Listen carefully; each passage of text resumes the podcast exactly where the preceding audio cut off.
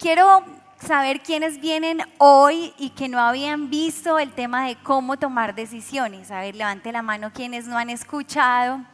Muy bien, yo me lo imaginé, entonces me preparé y voy a hacer un pequeño resumen de lo que vimos el miércoles pasado. Hablamos que somos el resultado de las decisiones del ayer. Y cada día es un día de decisión. Hoy me imagino que tomaste muchas decisiones y existen varios tipos de decisiones. Vimos las decisiones cotidianas, son decisiones diarias, no son trascendentes, son simples, pero sí utilizamos filtros para poder tomar esas decisiones. Yo quiero saber quién recuerda los filtros para tomar las decisiones cotidianas. Se le olvidó sentido común y criterio cristiano. Esos son los dos filtros importantes para tú tomar decisiones simples, rápidas, diarias, sentido común, criterio cristiano. Y también existen las decisiones importantes que si son muy trascendentes, tienen grandes consecuencias para nuestra vida y por eso debemos buscar la revelación de la voluntad del Espíritu Santo para nuestras vidas. Amén. Y veíamos cuatro formas de cómo Dios revela su voluntad. ¿Quién me puede recordar una de esas formas? A través de la palabra de Dios. Yo voy a la Biblia, consulto mi necesidad específica y puedo encontrar un consejo bíblico acerca de mi situación. La segunda manera de entender esa voluntad perfecta es como a, través de la paz del Espíritu Santo. Él viene y trae a nuestras vidas una seguridad y hablábamos que esa seguridad es hasta corporal. Podemos sentirnos tan tranquilos, tan llenos con ese paz importante que vamos a dar. La tercera forma en cómo nos revela el Señor su voluntad es cuando nuestras autoridades están de acuerdo. Y decíamos que es tan importante valorar el consejo de nuestros pastores, de nuestros mentores, de los intercesores. Son gente que puede estar ligada al Espíritu Santo para que tú puedas tener una luz más clara en tu decisión. Y había una cuarta manera que me encantaba son señales que vienen de parte de Dios. ¿Y cómo se llamaba ese punto? Las confirmaciones o las interrupciones divinas que recibimos. Y yo quiero que vaya conmigo al Salmo 143, 10. En pantalla me imagino que lo van a ver. Y la palabra del Señor dice, enséñame a hacer tu voluntad, porque tú eres mi Dios, que tu buen espíritu me lleve hacia adelante con pasos firmes. Y yo quiero saber si aquí hay gente que quiere ser enseñada, que quiere estar en ese momento con apertura para entender cuál es la voluntad de Dios para sus vidas. Yo quiero saber quiénes aquí quieren tener ese espíritu enseñable. Así que le voy a invitar a que cierre sus ojos y que le diga, Señor, así como lo dice Salmo 143, enséñame a hacer tu voluntad. Señor, yo te pido que hables a cada vida te pido que toques cada persona que está en este lugar y que esta palabra, Señor, halle cabida en cada corazón. Te damos gracias, Espíritu de Dios. Amén y amén. Vamos a ver un tercer tipo de decisiones y es las malas decisiones. Escriba, por favor recuerde traer su blog, puede ser físico, puede ser digital, esto le puede ayudar bastante a su aprendizaje. Y es que yo creo que todos tenemos una colección de malas decisiones, decisiones donde le hemos pedido al Señor en algún momento, si yo pudiera devolver el tiempo, no habría dicho ese sí, no habría dicho ese no. Y es que no hay nadie infalible, todos nos equivocamos, no hay nadie que pueda decir que nunca se ha equivocado en una decisión. Pero vamos a saber hoy que nos lleva a tomar malas decisiones. Y primero vamos a ir a la mente. ¿Qué, ¿Qué, pasa en nuestra mente que nos lleva a tomar malas decisiones? En psicología hay un término que se llama sesgo de confirmación. Si quiere puede escribirlo porque es cultura general, es muy importante. Sesgo de confirmación es la tendencia a favorecer, buscar, interpretar, recordar la información que confirma mis propias creencias, mis propios intereses. Y eso nos imposibilita ser imparciales. Y les quiero contar una historia.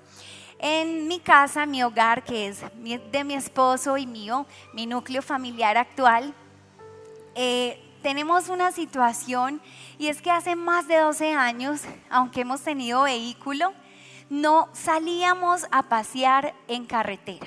¿A cuántos les gusta pasear por carretera? Levante la mano. ¿Y a cuántos no les gusta pasear por carretera? Entonces yo era de ese grupo, o somos de ese grupo. No nos gustaba pasear por carretera.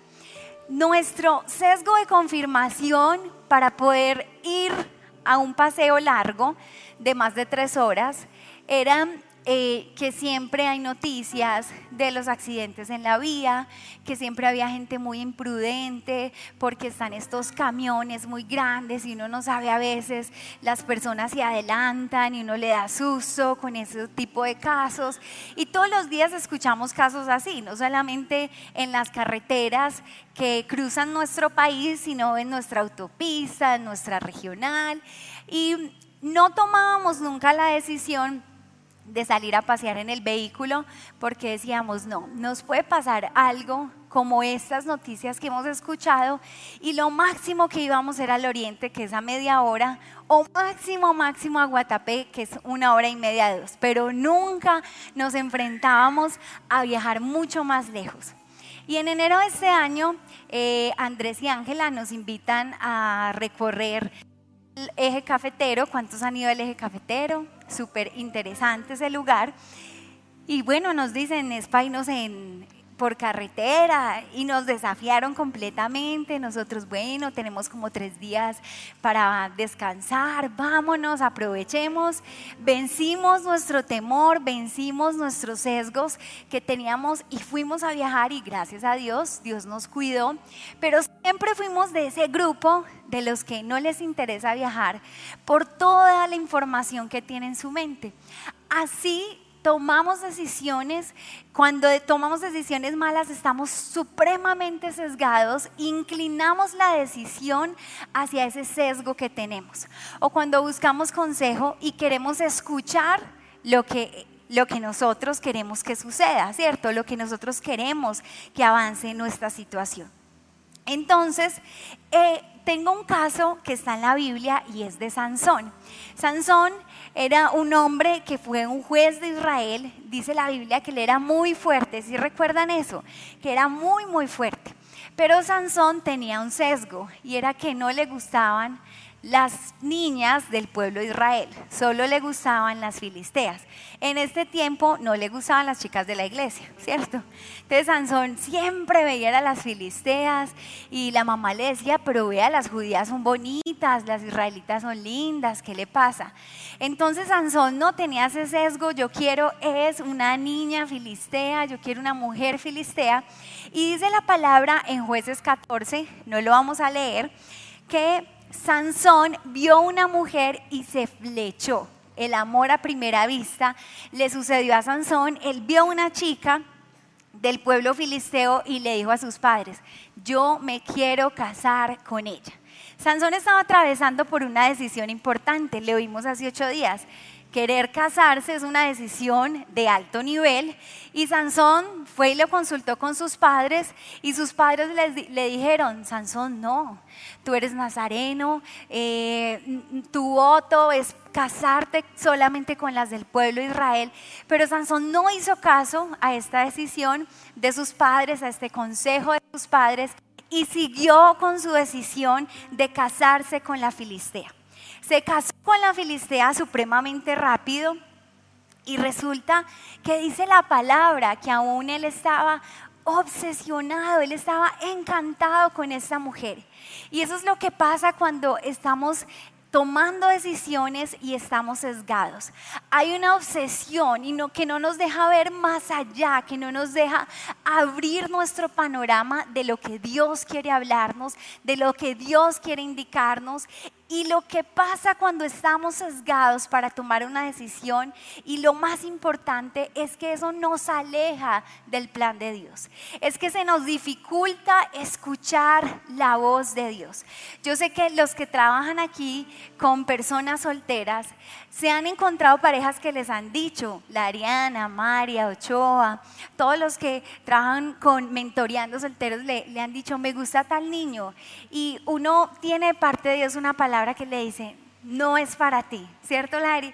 Y esa persona ya está súper sesgada, no es que es un papacito, es que está, está en la alabanza de la iglesia, debe ser, mejor dicho, un siervo del Señor, es que trabaja y, y uno, uno siente que no es de Dios y uno le dice, no es de Dios. Pero cuando la persona ya se involucra emocionalmente, toma malas decisiones porque está muy sesgado y eso le llamamos sesgo de confirmación. Dice la palabra que Sansón se casó y la fiestica le duró siete días. Sansón era de plata al parecer y siete días le duró la fiesta. Pero esa mujer, tanto como la fiesta le duró siete, siete días, el matrimonio le duró, ¿saben cuánto? Solamente siete días. Porque él se puso a hacer un acertijo con 30 hombres que estaban en su matrimonio. Él era como creidito, orgullosito y dijo, si ustedes descubren esto, yo les voy a dar vestidos, pero si ustedes no lo descubren, ustedes me tienen que dar vestidos, me tienen que dar dinero. Era un hombre así bastante como que orgulloso, comercial. Él, él era Sansón, era muy importante. Entonces resulta que esa mujer fue amenazada por estos 30 hombres y le dijeron, si usted no, no me descubre el acertijo que tiene Sansón, vamos a quemar la casa de su padre. Y dice la palabra que toda esa semana esa mujer lloraba, esa mujer le decía, pero Sansón, ¿usted en qué se metió? Sansón, ¿usted por qué es tan duro? No me quiere contar ese acertijo, mire que me tienen amenazada, ¿a usted qué le pasa? Y Sansón obviamente se aburrió con esa mujer y siete días después la dejó y a la pobre le tocó casarse con un familiar que había ahí como que de consuelo, no sé, no sé por qué, pero le tocó casarse con un familiar. Ahí vemos cómo esta decisión sesgada de Sansón afectó tanto la vida de Sansón como la vida de esta mujer y me imagino que la familia fue afectada. ¿Y qué pasa cuando nosotros tomamos malas decisiones? Si usted quiere anotar, número uno, esto nos aleja del plan de Dios. Cuando tú como soltero te sesgas y dices, me obsesiono con tal persona, estás perdiendo el tiempo y el propósito de Dios en tu área sentimental. Estás haciendo que sea más larga la llegada de esa persona que Dios tiene para tu vida o la bendición financiera que Dios quiere entregarte. También nos impide escuchar la voz de Dios. Y hay áreas en las que nosotros tenemos más tendencia a estar equivocándonos. No sé si a usted le ha pasado gente que usted le dice, pero este siempre la embarra en la misma cosa, siempre se equivoca, siempre decide mal en la misma situación. ¿A quiénes les ha pasado eso? O usted mismo se ha dicho, hey, yo siempre la embarro en mi área emocional. Siempre he sido mal en mis finanzas, siempre he sido mal en mis relaciones. Y es que Dios nos está mostrando que nuestra mente puede tener sesgos de confirmación y que esos sesgos nos pueden inclinar a tomar malas decisiones.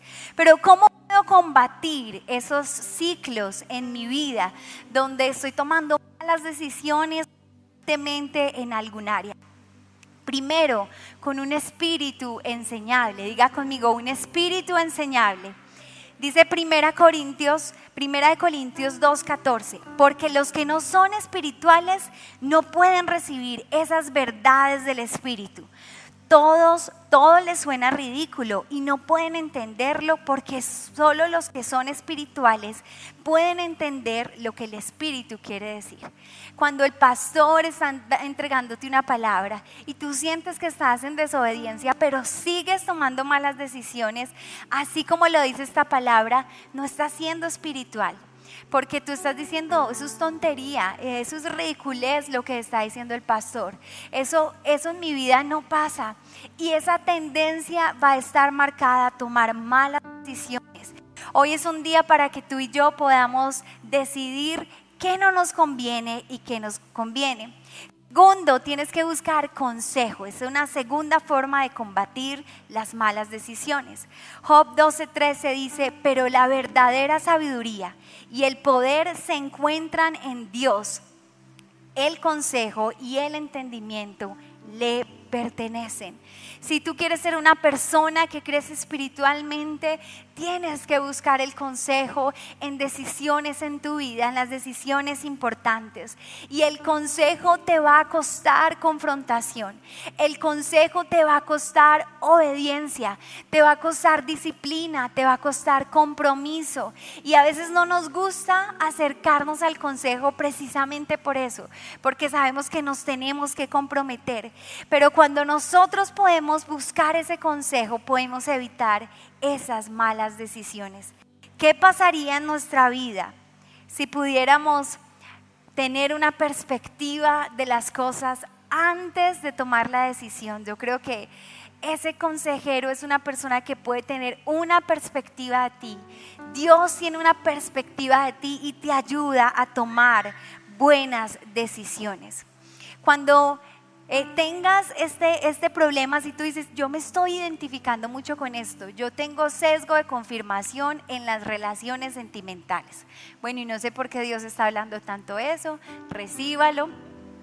Entonces, eh, usted tiene que ir a personas que lo conozcan y usted le tiene que decir, ¿usted cree que yo tengo esto en mi vida?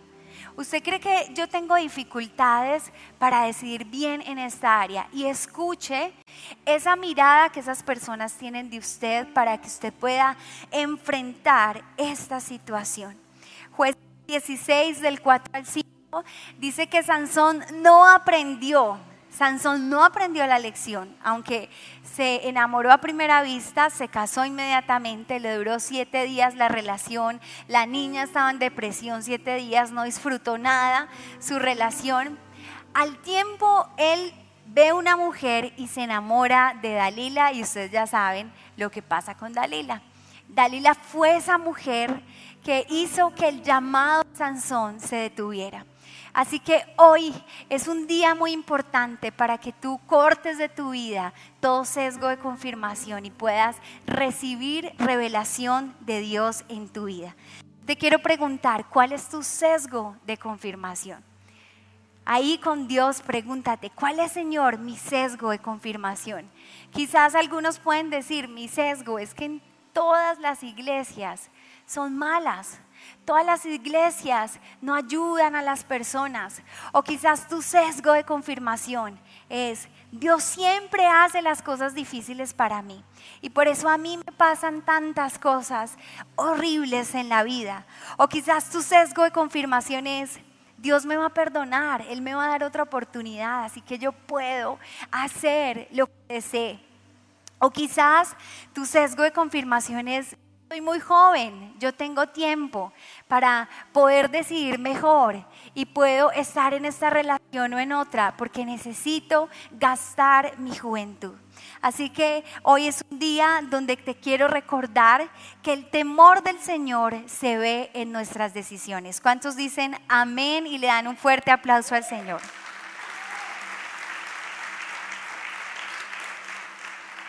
Hemos visto entonces tres tipos de decisiones. La primera, decisiones cotidianas. La segunda, decisiones importantes. Y la tercera, malas decisiones por sesgos de confirmación. Vamos a ver las decisiones en crisis. Y yo quiero que vayas conmigo a Ruth 1 y vamos a leer del 1 al 5. Ahí nos van a ayudar en pantalla. Ruth 1 del 1 al 5. Por favor, vea la pantalla y lea conmigo. En los días en los que los jueces gobernaban Israel, un hambre severa azotó la tierra. Pero eh, por eso, un hombre de Belén de Judá dejó su casa y se fue a vivir a la tierra de Moab, junto con su esposa y sus dos hijos. El hombre se llamaba Elimelech y el nombre de su esposa era Noemi. Sus dos hijos se llamaban Malón y Kelión. Siguiente. Eran efrateos de Belén en la tierra de Judá. Así que cuando llegaron a Moab se establecieron allí. Tiempo después murió Elimelech y Noemí quedó sola con sus dos hijos. Ellos se casaron con mujeres moabitas. Uno se, se casó con una mujer llamada Orfa y el otro con una mujer llamada Ruth. Pero unos 10 años después murieron tanto Malón como Kelión. Entonces Noemi quedó sola sin sus dos hijos y sin su esposo. Hoy vamos a ver a través de esta familia que ya escuchamos los nombres y ahorita se los voy a recordar, una decisión, cómo impactó su vida. Y estamos viendo decisiones en crisis. Vamos a identificar los miembros de esta familia esposo y un padre que se llama como, a ver, vaya la palabra y busque, ¿cómo se llamaba? Elimelech. Tenemos también una esposa y una madre que se llama como Noemí. Y dos hijos que se llaman uno, Malón y Kelión. Pero también dice que ellos eran de Belén. Y quiero decirle que Belén significa la casa del pan. Eso es lo que significa Belén. Es el significado, la traducción de Belén. Pero dice la palabra en esta primera de Ruth que vino una crisis en Belén. ¿Pueden recordar cuál fue la crisis de esta familia? Hubo un hambre severa en Belén. Ellos estaban enfrentados a una prueba como familia y entonces el esposo de esta casa toma la decisión de llevarse a su familia a la tierra de Moab. Y quiero aquí representarle que ir a la tierra de, Moab era como dejar la tierra prometida, porque Dios ya los había puesto en Belén, en Israel y era dejar la tierra prometida para irse nuevamente al desierto, literalmente. Y en ese desierto, se, digamos que devolverse más de 100 años, donde el pueblo de Israel ya había llegado a Canaán. Y eso hacía que fuera una dirección incorrecta que estaba tomando Elimelech. Lo más importante de esa historia es que Elimelech no quería quedarse allá. Él no quería estar todo el tiempo allá, sino que dijo, miren, yo me voy para Estados Unidos un ratico y organizo cosas y vuelvo a mi tierra para poder estar aquí, porque yo amo Belén. Pero resulta que Elimelech llegó a Moab y Moab era una tierra pagana. Y dice la palabra en esos cinco versículos que leímos que Elimelech murió. No nos dicen por qué murió Elimelech, pero llegó a Moab, a esa tierra pagana, y él falleció y no pudo volver nunca más a Belén. Así nos pasa en algunas ocasiones. Nosotros tomamos decisiones creyendo que tenemos el control de todas las cosas y le decimos, Señor, esta mujer yo la voy a cambiar. Señor, permíteme tenerla como novia, que ella tiene madera para servirte a ti junto a mí. Señor, permíteme hacer este negocio que yo sé, Señor, que a mí nadie me va a engañar. Y así tenía su confianza Elimelech. Se fue para Moab, una tierra pagana, pero allí murió y nunca más pudo volver a esa tierra. Pero dice también que murieron quién? Malón y Kelión, que son los hijos de Elimelech. Y ya teníamos tres viudas en la historia. Teníamos a Noemí, a Ruth y a Orfa, viudas en la historia. Esta decisión trajo amargura a la familia, hizo prácticamente que la familia ya no existiera más. Y algo que te quiero contar es que Elimelech traduce su nombre que Dios es rey. Se cree que él venía de una estirpe de sangre azul y no se habla mal de él en las escrituras. Es muy, muy probable que él era un hombre íntegro, un hombre que buscaba a Dios. Pero a pesar de que su nombre significaba que Dios era rey, él no estaba dejando que el rey pudiera dominar, pudiera controlar las decisiones. Y por eso hizo que su familia se perdiera, se dañara, murieran personas. Entonces, con esta palabra podemos darnos cuenta cómo hay personas que aún siendo íntegros, que aún teniendo palabra de Dios, podemos equivocarnos en tomar decisiones. Y saben qué lo que pasa es que cuando viene la prueba en nuestra vida, cuando viene la crisis a nuestra vida, quiero contarte que el enemigo quiere confundirte. Dígale al que está a su lado, el enemigo quiere confundirte con la prueba. El enemigo lo que quiere es que tú abandones ese lugar que Dios te ha entregado. El enemigo lo que quiere es que tú te olvides de las promesas. En la casa del pan, en Belén, estaba faltando el pan. Y esto puso en crisis la familia. Y así pasan nuestras vidas. Las pruebas muestran la lealtad que nosotros tenemos delante de Dios. Las pruebas muestran la confianza que tenemos delante de Dios. Ir a Moab, a la tierra pagana, es devolvernos de lo que Dios ha hecho en nuestra vida. Lo que va traer Satanás a través de la prueba es que va a querer que tú huyas, que tú abandones. Yo recuerdo una persona que empezó con nosotros, la iglesia, era una persona que de cero empezó a conocer y tuvo frutos inmediatamente. Él era una persona entregada a los ayunos, a la oración, al ministerio, pero él Moab lo estaba llamando, empezó a tener crisis sentimentales. Y esas crisis sentimentales empezaron a hacer en él crisis, pruebas, situaciones donde él no sabía cómo poder avanzar. ¿Y saben qué hizo? ¿Qué hizo esta persona? Se fue para Moab.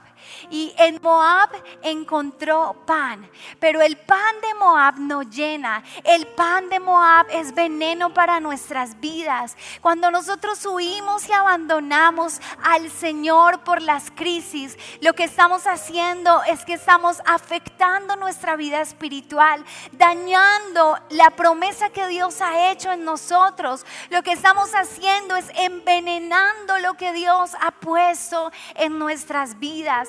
Y hoy es un día para recordarte, si estás en una decisión en crisis, si estás en un momento de crisis, no puedes ir a Moab. Moab va a ser un puente quizás y te va a mostrar como todo lo bueno que hay, pero en realidad ese no es tu lugar. Dios va a probar tu fidelidad quedándote en Belén. ¿Cuántos dicen amén? ¿Cuántos pueden darle un fuerte aplauso al Señor?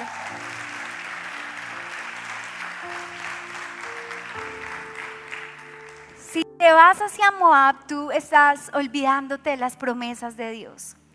Lo que estás haciendo al salir hacia Moab es muriendo al propósito que Dios te ha entregado. Y yo sé que aquí hay gente que está entendiendo esto en su vida espiritual. Ir hacia atrás, moverse hacia una dirección equivocada, puede llegar a ser tan, tan impactante que puedes morir en un lugar en el que Dios no te ha enviado. Yo recuerdo que en mi juventud tuve unas crisis personales y esas crisis detonaron en mi vida que yo sufriera de anorexia. Eso se les voy a contar en el retiro espiritual. Y la anorexia también trajo a mi vida la depresión. Yo tenía crisis por estas dos cosas. Habían situaciones familiares que me tenían movida, que yo le decía, Señor, ¿por qué está pasando esto en mi vida? Era joven y eso me estaba haciendo pensar que en Moab, que en esa tierra pagana, había más opciones para mí que en Belén. Y recuerdo que yo en ese momento de crisis en mi vida, yo dije, no quiero ser jamás pastora. Nunca quiero servirle al Señor. Fue una decisión que yo no se lo dije públicamente a muchas personas. Eh, fue una decisión interior, pero era una decisión gravísima porque yo estaba matando mi propósito. Así como Elimelech, que su nombre significa Dios es rey. Yo le estaba diciendo, Dios, yo no quiero ser lo que tú quieres que yo sea. ¿Y cuántos por su prueba le han dicho eso al Señor? Señor, yo no quiero seguirte más. Señor, yo no quiero sostener mi hogar. Señor, yo no quiero sostener eso que tú me has entregado porque estoy cansado. Y es que la crisis, una vez más te digo, va a medir la lealtad que tú tienes con el Señor. El enemigo lo que quiere a través de la crisis es hacerte frágil para que tú no llegues lejos. Te quiere hacer frágil para que tú no, eh, para que veas que tu padre no está contigo, para que veas esa hambre severa como lo estaba pasando con la familia de Noemi, como esa situación que te va a llevar a la vida. Y que quiero recordar que Belén significaba casa del pan. Diga conmigo casa del pan. Pero ¿sabe qué significaba Moab? Moab significaba la tina de basura. Cuando tú te vas a Moab, lo que estás haciendo es volviendo a la basura. Volviendo a lo que Satanás quiso hacer contigo, volviendo a la esclavitud, volviendo a la condenación. Es lo que estás haciendo cuando vas hacia atrás. Y yo quiero que usted esté entendiendo que eso es un territorio espiritual. Moab es un territorio espiritual donde Satanás se quiere secar, donde Satanás quiere matar la bendición que tiene para ti, donde Satanás quiere matar tus sueños, donde Satanás quiere destruirte y hacerte creer que en la casa del pan no hay nada para ti. Pero tú eres de los de Belén. ¿Cuántos dicen amén? ¿Cuántos aquí son de Belén? Amén. Hoy yo te quiero hacer un llamado. Es que tú puedas pelear por tu bendición. No te muevas si Dios no te ha indicado. No tomes ninguna decisión si Dios no te lo ha indicado. Y cuando estaba escribiendo este punto, no sé por qué Dios quería tanto hablarle a esposos y a esposas que están quizás en una decisión donde quieren huir de su hogar, donde quieren tirar la toalla en su hogar.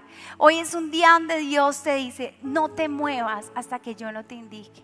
No dejes tu esposo o tu esposa, si quieres que sea más literal, hasta que yo no te indique. También Dios me decía que Dios quería hablar en este punto a personas que tenían desánimo ministerial y querían dejar su servicio al Señor. Hoy el Señor te está diciendo, recuerda que en la casa del pan es tu lugar.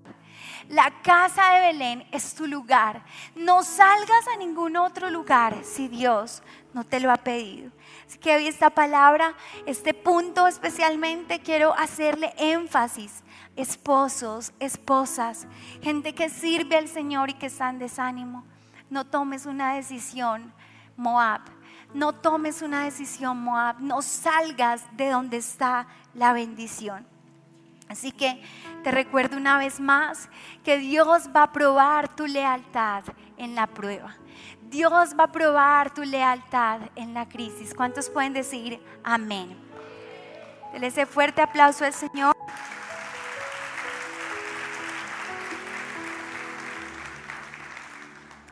Así que esta decisión de Elimelech afectó de una forma muy fuerte, muy, muy fuerte la familia. Ya ustedes vieron las consecuencias que hubo por ir en la dirección incorrecta. Noemí quedó con sus dos nueras y a este punto que sigue quiero llamarle las decisiones Belén. Diga conmigo las decisiones Belén. Y es que las decisiones Belén vienen a nuestra vida también en la crisis. Dice que Noemí quedó con sus dos nueras, pero ella se enteró, ella escuchó que habían buenas cosechas en Belén. Es cuando le dicen, usted está descarriado, vuelva al Señor, que Dios le va a dar otra oportunidad. Es también cuando le dicen, tu esposo te está esperando. No lo dejes eh, con las manos extendidas, no dejes tu casa con las manos extendidas. Y Noemí se da cuenta que en Belén otra vez hay alimento, que otra vez hay cosechas y ella hizo algo. Ella se movió otra vez hacia su tierra natal, Belén. Tomó la decisión de salir de Moab hacia Belén y decir, Señor, yo me voy para allá, yo sé que ese es mi lugar de bendición, no tengo por qué estar mendigando. Y una de las cosas que pasaba con Noemí, con Ruth y con Orfa es que por quedar viuda, ellas ya se convertían en la clase más baja y la menos privilegiada de esa comunidad antigua. También ellas debían vivir de la generosidad de los extraños. Así que cuando somos hijos de Dios y estamos por fuera de Él, por eso dicen que somos huérfanos. Amén. Pero tú no eres huérfano, tú tienes un padre que te ama y que te cobija. Amén. Así que ella había quedado no solamente sin su esposo, sin sus dos hijos, sino que había quedado de la menor clase social. Nadie Nadie podía responder por ahí, ya nadie podía proveerle porque ya estaba en una tierra que no era su tierra natal, la tierra de Moab. Y entonces vivía de la generosidad de los extraños. Pero ella toma una decisión y es una decisión Belén. Decide regresar a su tierra natal. Y en la despedida con sus dos nueras, dice la palabra que ellas lloraban inconsolablemente Quiere decir que se amaban esas tres mujeres y que Noemí fue una muy buena suegra. ¿Quiénes tienen aquí buenas suegras? A ver, yo levanto mi mano, ahí está mi suegra, que me vean. Vea, tengo testigos que soy feliz. y ella era muy buena suegra y esas muchachas lloraban y que estaban apegadas a Noemí. Pero ella les dice, tomen su camino, hagan su vida. No es como se los estoy diciendo, es mucho más especial todo lo que les dice, pero en conclusión les dice, tomen su camino, vuélvanse a casar. Y ellas lloraban desconsoladamente, pero ahí sabemos que Orfa decide seguir en Moab y Orfa significa la que da la espalda. Pero Ruth decide seguir con Noemi. También toma una decisión como Belén. Y ella dice, voy para Belén Ruth significa la amiga fiel. Y sabemos que en Ruth 1.16, si nos pueden ayudar poniendo este versículo, Ruth le dice, Ruth 1.16 primero, porfis. No me pidas que te deje y regrese a mi pueblo. A donde tú vayas, yo iré. Donde quiera que tú vivas, yo viviré. Tu pueblo será mi pueblo y tu Dios será mi Dios. Ruth decide por esa determinación que ve Noemí seguirla, ir también por esa decisión Belén. Y Ruth 1.13 dice que ahí sí nos podemos devolver que lo que hace Noemí es reconvenir con ellas. Ella no era que no quería que se vinieran con ella, sino que quería que fueran conscientes de la decisión que estaba tomando. Pero hay algo súper importante que viene este versículo y dice, ¿esperarían ustedes hasta que ellos crecieran y se negarían a casarse con algún otro? Por supuesto que no, hijas mías. La situación es mucho más amarga para mí que para ustedes, porque el Señor mismo ha levantado su puño contra mí. Noemí sabía que ella había desagradado a Dios en esa decisión de irse para Moab. Ella sabía que estaba en desobediencia y reconoce diciendo, el Señor mismo ha levantado su puño contra mí. Hay algo muy importante para entrar a decisiones, Belén, y es reconocer cuando hemos fallado. Es reconocer cuando hemos dañado a nuestros esposos, nuestras esposas. Es reconocer cuando hemos pervertido la santidad en nuestras vidas y hemos permitido pecado en nuestro corazón. Y esto es muy importante para poder entrar a las decisiones Belén Tú no puedes entrar a Belén diciendo yo no fallé, porque no vas a aprender como aprendió Noemí. Tú entras a Belén reconociendo que necesitas de Dios. Pero dice la palabra que ella volvió arrepentida, sabiendo que era la mejor decisión para acercarse a Él, para no alejarse del Señor. Noemí no, no ha sido como tú y yo que le decimos a Dios cuando ya estamos en los peores momentos de nuestra vida. Sí ve Dios, usted es el que me tiene en este lugar. Noemí no llegó diciendo eso. Noemí dijo, yo me quiero acercar. Noemí, dijo, yo necesito estar cerca a ese lugar. Y no acusó a Dios por la situación que estaba viviendo, sino que se arrepintió. ¿Cuántos aquí quieren tener un corazón arrepentido? ¿Cuántos aquí quieren acercarse más al Señor? Si regresamos al Señor, su mano estará sobre nosotros otra vez. Lo que no sabía Noemí es que con esta decisión Belén, pocos días después, ella iba a ser una mujer muy bendecida. Y lo que te quiero decir, si tú tomas decisiones, Belén, vas a ser una persona muy bendecida porque estás en la voluntad de Dios. Amén. Vas a ser una persona llena de la gracia de Dios.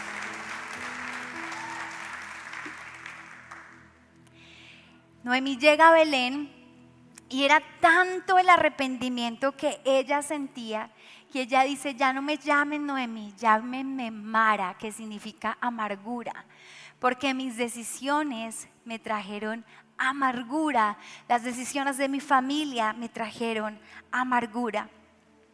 Ella con eso confesaba que sus días fuera de Israel habían sido desagradables. Y Noemí no era una mujer farsante, no era una mujer que después de tomar una mala decisión llegaba a la iglesia, llegaba al grupo de conexión y decía, no ha pasado nada, sino que ella se mostró vulnerable. Y es que cuando tenemos malas decisiones debemos dejarnos ayudar, debemos dejarnos levantar, debemos permitir que Dios a través de esa humillación pueda forjar en nosotros el carácter de Jesús. Amén. Para Dios es posible lograr cosas maravillosas en tu vida cuando hay arrepentimiento y cuando tienes decisiones Belén. Y yo hoy te quiero decir, tus decisiones no solo pueden ser sentimientos, no es yo quiero hacer esto, tus decisiones deben ser acciones que evidencien que tú estás yendo hacia la casa del pan. ¿Cuántos pueden darle ese fuerte aplauso al Señor?